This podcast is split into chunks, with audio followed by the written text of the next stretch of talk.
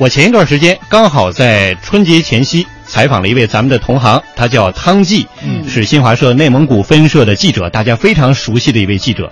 十多年来，他以追求正义为理想，用一篇一篇的内参，执着地推动了呼格吉勒图案的重审，嗯也是让这起十九年前的冤案最终得以昭雪。那汤季到底是一个什么样的人呢？我们就一起来认识他。在北京协和医院的门诊大厅里，我第一次见到汤季。一米八三的个头，身材魁梧，声音洪亮。可是，在医院拥挤的人流当中，一脸倦容的他并不起眼。做完了，我赶快过来看看，给大夫看一下，开药了哈，怎么弄的啊？家里你原先也没管过。医院里到处闹哄哄的，汤季和妻子楼上楼下跑了好几趟。其实也很忙，对自己顾不上啊，都是多数也是他帮我啊。不过这份工作本身，咱们做记者就这么东跑西颠的。这家医院汤季并不陌生。二零一三年，他曾经因结肠癌在这里做过手术，也就是那次手术出院之后，他发出了呼格案的第五天内参，终于迎来了调查呼格案九年来最重要的一次逆转。突然体检就发现得了结肠癌了，我就想，我还有一篇新闻没写完，觉得这还没画个句号，还是个逗号，就是个呼格案。我这一辈子不想落一个遗憾，那就圆那个梦想。刚刚过去的二零一五年，几乎是汤计职业生涯中最忙的一年。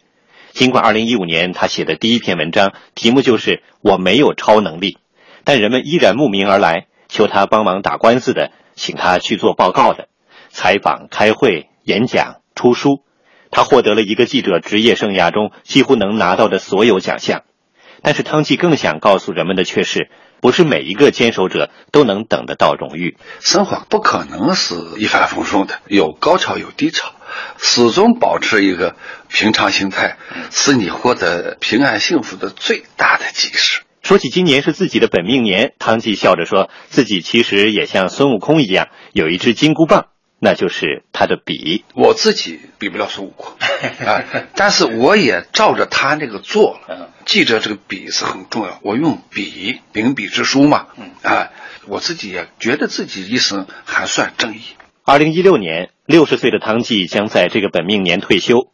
作为一个老记者，他也想对选择新闻职业的年轻人说一句心里话：当记者那天选择了新闻专业，就要坚持下去。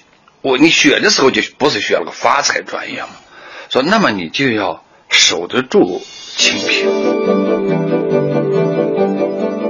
我希望那个全国的听众朋友和全国的网友们，在猴年里啊，这个心想事成，迎接更大的欢喜。